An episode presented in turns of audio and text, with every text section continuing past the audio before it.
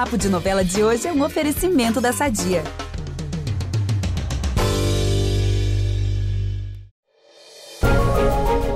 Gravidez, casamento e negociação de bois. Nossa Senhora, as coisas estão agitadas na fazenda do José Leôncio. Nos próximos capítulos de Pantanal, a dica é nem piscar diante da TV, porque muitos personagens vão mudar de rumo.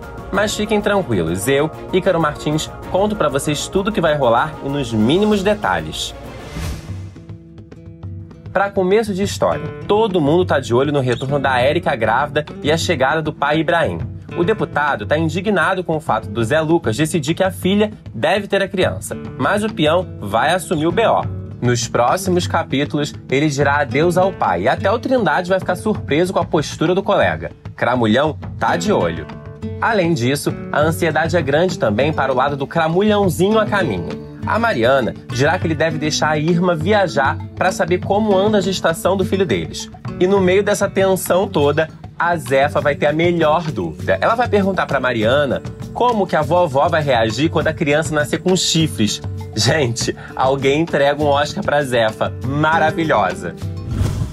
Mas não é só de bebês que se faz o Pantanal, não. O Zaqueu tá doido para virar peão e terá uma discussão feia com Alcides. Os dois vão se estressar em um dos treinamentos e o Trindade vai se oferecer para ensinar tudo pro mordomo. Ai, gente, o Trindade é maravilhoso, né? Aí quando a poeira baixar um pouco, o Alcides vai voltar atrás e vai ensinar os Zaqueu a montar. Vocês estão prontos para isso? Socorro, Brasil! Eu não perco por nada.